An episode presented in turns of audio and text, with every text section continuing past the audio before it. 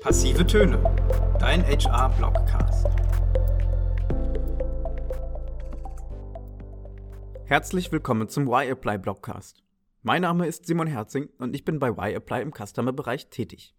Die heutige Folge heißt Fachkräftemangel. Bringt Corona den Arbeitgebermarkt zurück? Ist der War for Talents durch Corona besiegt worden? Wie verändert die aktuelle Corona-Krise den Arbeitsmarkt? Und tut sie es überhaupt so, wie viele es derzeit behaupten? Das sind relevante Fragen, die HR seit Wochen beschäftigen. Was Arbeitgeber jetzt zum Thema Personalgewinnung wissen müssen. Hier gibt es die Antworten. In den vergangenen Wochen wurden mehr und mehr Stimmen laut, welche die aktuelle Entwicklung des War for Talents als beendet deklarieren. Egal welche der verschiedenen Szenarien Wirtschaft, Politik und Gesellschaft derzeit betrachten. U, V, L, W oder das Nike-Symbol, der Swoosh. Alle begründen, dass Firmen durch die derzeitige Lage zunehmend Personal freisetzen oder einen Einstellungsstopp verhängen müssen. Dieser Theorie zufolge geraten vermehrt Arbeitnehmerinnen in den Zwang, sich bei den Unternehmen proaktiv zu bewerben. Infolgedessen haben Arbeitgeber wieder die Oberhand gewonnen. Die Konsequenz ist eine schrittweise Rückentwicklung zu einem Arbeitgebermarkt. Bei manchen Autorinnen dieser Prognose schwingt eine stille Sehnsucht mit. Sie hoffen, dass die guten alten Zeiten zurückkämen, in denen die Bewerberinnen nicht mehr mit exorbitanten Gehaltsvorstellungen und einer schier unendlichen Liste an Benefitwünschen drohen, anstrengend zu werden. Stattdessen sollen sie wieder dankbar sein, dass sie überhaupt noch eine Arbeit bekommen. Spaß beiseite. Diese Darstellung der Hoffnung von HR ist natürlich bewusst übertrieben gewählt. Schließlich führt der Wunsch, die Post-and-Pray-Ära wieder aufleben zu lassen, in die gänzlich falsche Richtung. Denn Corona entschärft den Fachkräftemangel nicht. Im Gegenteil, sie lässt ihn sogar noch weiter eskalieren.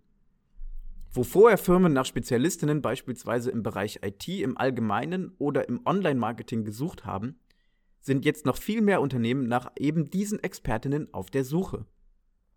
Denn Corona hat Schwachstellen ans Tageslicht gebracht, die teils bekannt waren, aber zu wenig Aufmerksamkeit bekommen haben. Fehlende IT-Infrastrukturen, um Mitarbeitende ins Homeoffice zu schicken, oder mangelnde Social-Media-Präsenz von Unternehmen sind nur die Spitze vom Eisberg. An diesen Stellen wird auch weiterhin nach qualifizierten Talenten gesucht. Der Haken ist nur, dass die Anzahl verfügbarer Ressourcen fast gleich geblieben ist. Dabei ist die Rechnung wie auf jedem Marktplatz simpel. Wenn das Angebot gleich bleibt und die Nachfrage zunimmt, steigt automatisch der Preis der Ware. Doch reine Pauschalisierungen und Schwarz-Weiß-Denken trifft nicht die ganze Lage auf dem Arbeitsmarkt. Es gibt große branchen- und berufsbedingte Unterschiede. Folgende Beispiele wurden in den letzten Monaten deutlich. Der Blick auf die Branchen. Aufgrund der besonderen Umstände gibt es Branchen wie die Telekommunikation, Pharmaindustrie und E-Commerce, denen Corona zu einem wirtschaftlichen Aufschwung verholfen hat. Wiederum andere Sektoren, wie fast der gesamte Dienstleistungssektor, dabei vorwiegend Gastronomie, Tourismus sowie Veranstaltungs- und Eventszene, haben es schwerer. Darüber hinaus leidet ebenfalls die Luftfahrtbranche. Ganz zu schweigen von etwaiger Doppelbelastung, wie zum Beispiel im Gesundheitswesen. Hier ist neben der personellen Engpässe auch die gesamtwirtschaftliche Lage kritisch zu bewerten. Es gleicht einem zweischneidigen Schwert. So sind je nach Branche mehr oder weniger Arbeitnehmerinnen freigesetzt worden und aktiv auf der Suche nach einem neuen Arbeitgeber. Darunter fallen auch Freelancer, die nun Festanstellungen bei Agenturen im Visier haben. Andere Arbeitgeber aus boomenden Branchen gehen hingegen verstärkt auf Personaljagd, um Kundenanfragen nachkommen zu können. Laut Statista sagen zudem 44 Prozent der befragten Unternehmen, dass die Bewerbungszahl während Corona relativ gleich geblieben ist. Ein eindeutiges Bild lässt sich demnach nicht abzeichnen. Der Blick auf die Berufsfelder. Somit schallt nach wie vor der Wunsch nach mehr Fachkräften aus den Reihen vieler Unternehmen. Hier zeigt sich ein unverändert hoher Bedarf in der IT und im Online-Marketing. Auch wenn es hier nicht alle Bereiche gleichermaßen betrifft. Zum einen hat die Krise einige Unternehmen wachgerüttelt und ihnen vor Augen gehalten, dass sie dringend nachrüsten müssen, um wettbewerbsfähig zu bleiben. Zum anderen entsteht bei den Gewinnern der Krise ein zusätzlicher Bedarf an qualifizierten Kandidatinnen.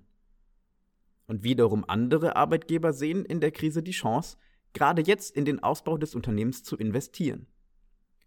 Daher bleibt die Nachfrage vor allem von Spezialistinnenstellen für künstliche Intelligenz, Data Analytics oder SEO bzw. SEA-Optimierung weiterhin hoch und steigt teilweise noch.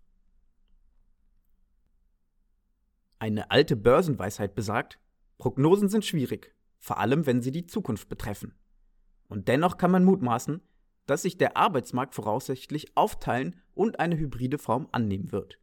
In Bereiche mit starkem Engpass und in Bereiche mit einem Überangebot.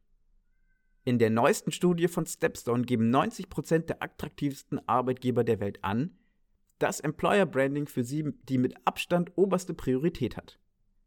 Wenn also bereits die attraktivsten Arbeitgeber der Welt trotz ihres Status diese Priorität so setzen, welchen Aufwand sollten sich dann alle anderen Firmen machen, die diese Grundvoraussetzungen nicht haben? Es gibt fünf Folgen für HR. Erstens zielgruppengenaue Ansprache beachten. Für HR bedeutet diese Hybridisierung des Arbeitsmarktes, dass sie sich noch stärker als bisher um qualifizierte Kandidatinnen bemühen werden müssen. Wichtig dabei ist vor allem, eine Strategie zu verfolgen, mit der die Ansprache potenzieller Bewerberinnen facettenreich und zielgruppenorientiert ist. Insbesondere dann, wenn Teile der offenen Vakanzen eines Unternehmens in Engpassberufen sind und andere Teile aus Stellen mit extremem Überangebot bestehen.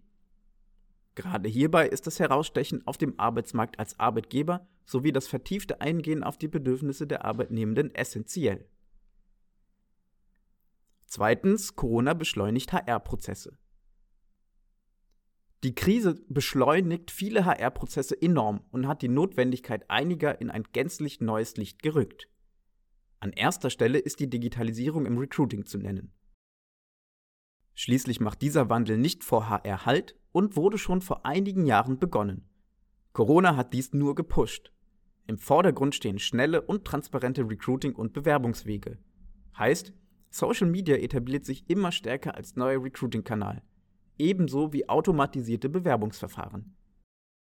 Drittens, Mehrwert auf Mitarbeiterbindung setzen. Neben der Gewinnung neuer Arbeitskräfte sind Unternehmen auch bestrebt, ihre aktuellen Mitarbeitenden während Corona zu halten. Hierbei liegt der Fokus auf der Kommunikation seitens der Führungskräfte. Darüber sind andere Faktoren wie Wertschätzung und Unterstützung für die Mitarbeiterbindung ebenso ausschlaggebend. Denn nicht nur das Unternehmen per se, sondern auch das Personal hat mit der ungewöhnlichen Situation zu kämpfen. Seien es private Schicksale oder berufsbezogene Situationen, beispielsweise die Kurzarbeit, die jede Einzelne derzeit beschäftigen. In solch unsicheren Zeiten muss der Arbeitgeber unterstützend wirken und für das gesamte Team da sein. Viertens den Talentpool nutzen und ausbauen. Der Aufbau eines Talentpools, insbesondere für Spezialistinnenstellen und generell für Engpassberufe, erfährt wegen der zugespitzten Arbeitsmarktlage eine neue Bedeutung. Es wird wichtiger denn je, bereits identifizierte A- und B-Kandidatinnen im Netzwerk der Personalerinnen zu halten und mit ihnen in Kontakt zu bleiben. Ähnlich wie bei der Mitarbeiterbindung geht es sprichwörtlich darum, den Fuß in der Tür zu haben. Fünftens die Arbeitgebermarke stärken. Gerade jetzt sollte neben Recruiting auch das Employer Branding wieder an Fahrt gewinnen oder zumindest nicht abebben.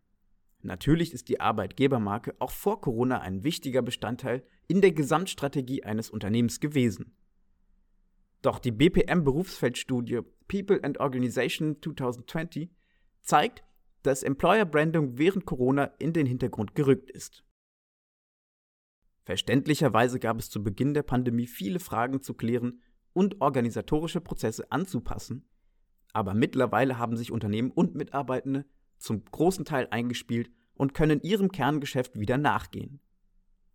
Daher sollte auch die Stärkung der Arbeitgebermarke wieder in den Vordergrund treten. Je länger die Verschnaufspause in Sachen Arbeitgebermarke dauert, desto länger bleiben die Erfolge auch aus. Employer Branding bedeutet langfristig angelegte Ziele und Maßnahmen, deren Effekte sich nicht prompt in den nächsten Zahlen widerspiegeln. Unternehmen müssen also kontinuierlich dranbleiben, jetzt wieder aktiver werden und fokussiert an der Stärkung der Arbeitgebermarke arbeiten. Was bedeutet das Ganze denn nun für unsere Arbeit in HR? Wir ziehen vier Learnings aus dem Gesagten. Erstens. Es gibt nicht die eine Strategie für alle, sondern je nach Unternehmensgröße, Branche, Berufsfeldern gilt es, individuell auf die jeweiligen Herausforderungen zu reagieren. Zweitens. Arbeitgeber sollten wieder den Fokus auf Employer Branding setzen und die Marke stärken. Drittens. Unternehmen müssen zwischen Ad-Hoc-Reaktionen, zum Beispiel zweiter Lockdown, sich im Wandel befindender Arbeitsmarkt, und dem Verfolgen einer langfristigen Employer Branding Strategie balancieren und mit entsprechenden Maßnahmen reagieren. Und viertens, Arbeitgeber müssen aktiv bleiben, jetzt und in Zukunft geeignete Kandidatinnen zu finden. Das war's mit der aktuellen Why Apply Blogcast Folge zum Thema Fachkräftemangel. Bringt Corona den Arbeitgebermarkt zurück? Mein Name ist Simon Herzing und wenn ihr mehr zu dem Thema erfahren möchtet, dann sagt mir gerne jederzeit Bescheid. Und schaltet auch bei der nächsten Folge wieder ein. Ich freue mich auf euch.